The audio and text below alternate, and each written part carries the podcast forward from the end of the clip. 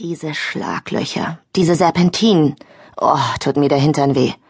Ich schlage die Tür meines Allradpandas zu, werfe einen Blick auf die gegenüberliegenden Gipfel, die heute bedrohlich nahestehen, und hiefe meine Einkäufe ins Haus. Natürlich ist es nicht bei den Zutaten für Gulasch geblieben. Neben neuem Deo und einem Vorrat 5-Minuten-Terrin habe ich mir sämtliche deutschsprachigen Zeitschriften in den Wagen gepackt, die ich finden konnte.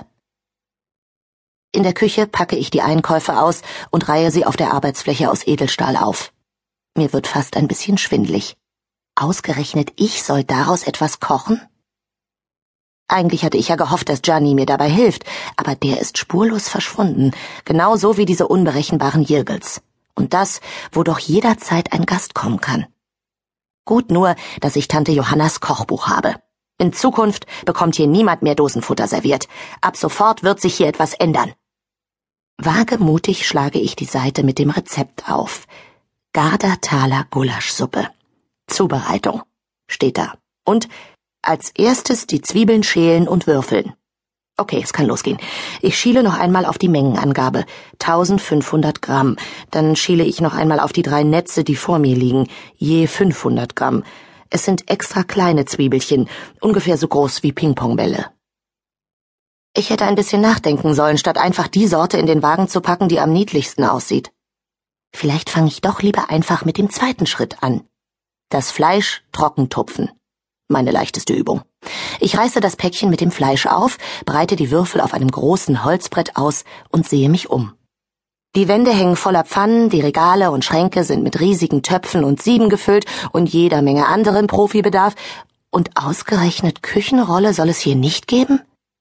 Aber nein, ich finde keine. Naja, werde ich einfach etwas Klopapier benutzen. Ist am Ende doch dasselbe, nur dass die Blätter kleiner sind.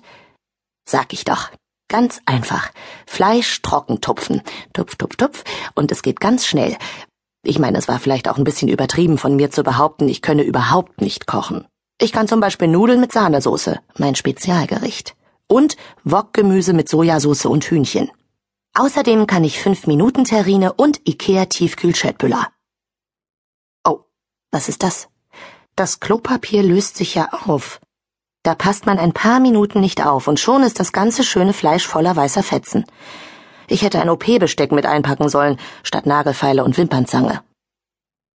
Es dauert fast eine halbe Stunde, bis ich die Papierschnipsel weitgehend abgefieselt habe. Deshalb beschließe ich, das Fleisch, das noch nicht Klopapier kontaminiert ist, eben einfach feucht zu lassen. Am Ende wird es in der Pfanne ja sowieso erhitzt, da verdunstet doch das ganze Wasser. Und wenn nicht, hinterher wird es ohnehin mit Rotwein abgelöscht. Das ist doch grad egal. So, was kommt als nächstes? Schmalz in einem gusseisernen Bräter erhitzen. Ich hole Tante Johannas Lieblingsschmortopf aus dem Regal und sehe mich in der Küche um. Schmalz, Schmalz. Was meinen die jetzt wohl mit Schmalz? Wahrscheinlich Butter, oder? Ich meine, das Wort gibt es doch. Butterschmalz ist vermutlich dasselbe. Eben. Manchmal muss ich meinem Vater schon recht geben. Die Fähigkeit zu logischem Denken ersetzt so manchen Studiengang.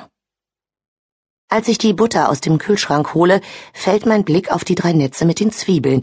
Die hätte ich fast vergessen.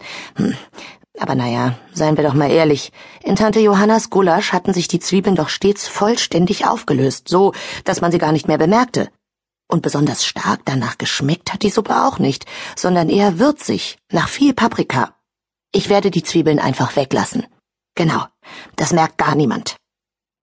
Gulasch portionsweise kräftig anbraten, dabei wenden. Ich drehe das Gas auf und gebe ein Stück Butter in den Bräter. Sie schmilzt wie nichts. Schnell eine Portion Fleisch hinein. Wie das spritzt? Ich nehme einen Kochlöffel und versuche, das Fleisch zu wenden. Aber es beckt binnen Sekunden so kräftig an, dass ich es beim Versuch, es vom Boden des Bräters zu lösen, in Fetzen reiße. Mist. Wenn ich nicht aufpasse, verbrennt mir hier alles. Vielleicht tue ich einfach die nächste Portion rein, bevor alles schwarz wird, zum Abkühlen quasi. Wieder spritzt es. Inzwischen steigt schwarzer Rauch auf. Ich versuche, das Fleisch in der Pfanne umzurühren und bemerke, dass es am Boden schon ganz schwarz ist. Schnell schmeiße ich die restlichen Fleischstücke dazu. Das hilft, denn plötzlich tritt eine helle Flüssigkeit aus dem Fleisch aus, in der sich die verbrannten Stellen lösen. Ich rühre schnell um und lese weiter. Wenn es schön gebräunt ist, herausnehmen. Schön ist relativ, denke ich, und kippe das Fleisch in eine Schüssel.